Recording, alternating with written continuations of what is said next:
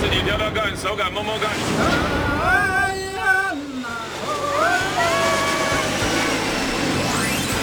Taiwán en 360. Un espacio para mostrarte todo lo que siempre quisiste saber y mucho más. Ven conmigo. Juntos vamos a descubrir, conocer y emocionarnos con las maravillas que ofrece este país y su gente.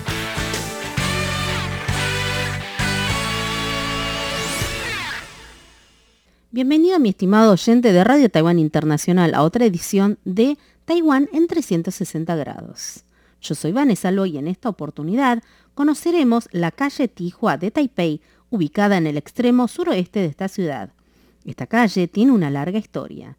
En la dinastía Qin, las casas comerciales en esta área, también llamado distrito Tataozen, eran en su mayoría edificios de estilo Hokkien, o sea, estilo Minnan, de un solo piso, y los materiales de construcción eran principalmente paredes de tierra y ladrillos rojos.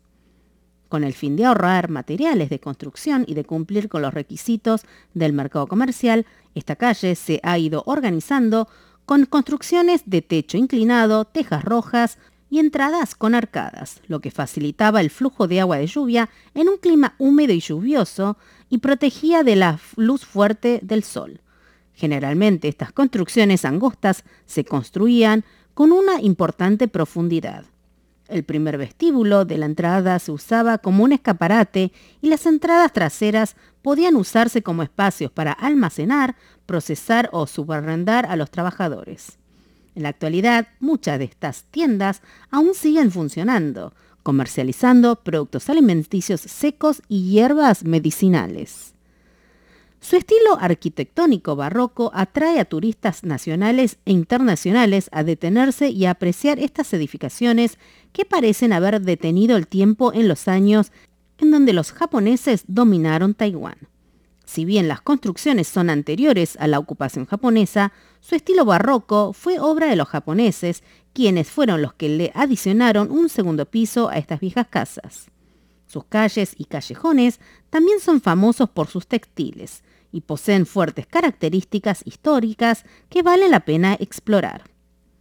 Existe un área a destacar que es el de los 10 edificios, a partir de la primera sección de la calle Tihua, puede explorarse los edificios históricos icónicos de esta calle, ubicados entre los números 348 y 366 de la sección primera de la calle Tihua.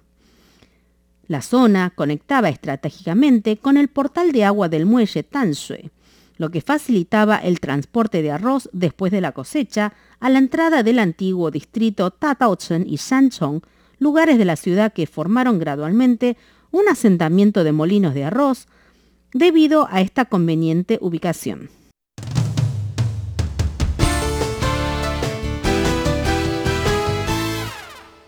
Antes de la guerra sino-japonesa, la mayoría de estos molinos de arroz se transformaron en otras industrias, como fábricas de productos de frijoles, imprentas e incluso tiendas de naranjas, por lo que estos molinos finalmente cerraron. Alrededor de la década de los 80, los lugareños se mudaron al nuevo distrito oeste de Taipei. Con el tiempo, el lugar se volvió gradualmente solitario y emblemático y llamado, bueno, el área de los 10 edificios, que en realidad no eran más que 10 casas de dos plantas que quedaron literalmente abandonados hasta su revitalización.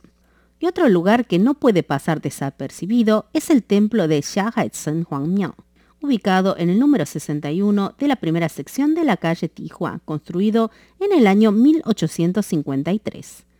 En 1856, los residentes de Tataochen donaron dinero conjuntamente para construir el templo del dios Xiahai. Se dice que aquí el dios Yuelao ayuda a todos los hombres y mujeres que acuden a él a encontrar el amor y enlazar el hilo del amor a los solteros y solteras. También hubo un gran desarrollo del comercio de telas por la cercanía al muelle Tatautsen. Se podía encontrar todo tipo de textiles con hermosos diseños y texturas delicadas. En los primeros tiempos, ni el algodón ni la seda se producían en Taiwán. El algodón, el cáñamo, la seda, el satén y otras telas traídas por los barcos y el comercio formaron gradualmente un mercado de telas cerca del muelle Tadaosen. En 1908 los japoneses establecieron el mercado público de comidas allí, además de convertirse en el centro de importación y ventas al por mayor de telas estampadas japonesas. Aún en la actualidad, aún conserva su título de mercado mayorista y minorista centralizado de telas de Taiwán.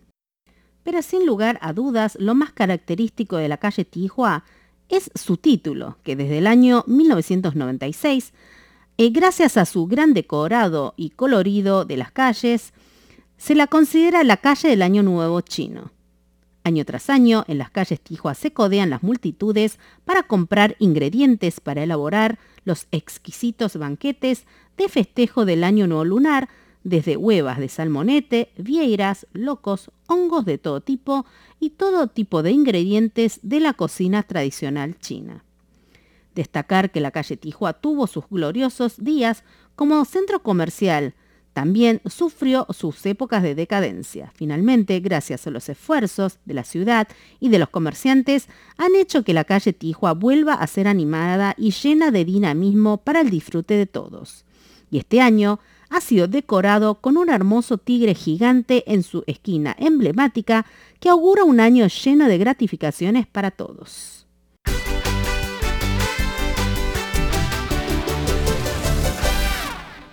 El pasado 15 de enero se inauguró oficialmente la calle de compras de Año Nuevo Chino Tihua 2022. Aunque la situación de la epidemia interna se está como agravando, todavía hay mucha multitud. La gente ha expresado que quiere aprovechar las salidas ahora, antes de que probablemente pueda activarse el nivel de alerta 3. Y esto nos decía una consumidora que estaba de compras por la calle Tihua. La situación epidémica parece agravarse cada día. He salido a comprar apenas empezó la temporada de promociones para el Año Nuevo Chino y de esta manera estar provista de ingredientes para el banquete de fin de año en caso que se declare el nivel 3 de alerta. Sinceramente, me preocupa que la epidemia regrese en el futuro y nuevamente deba estar encerrada en casa.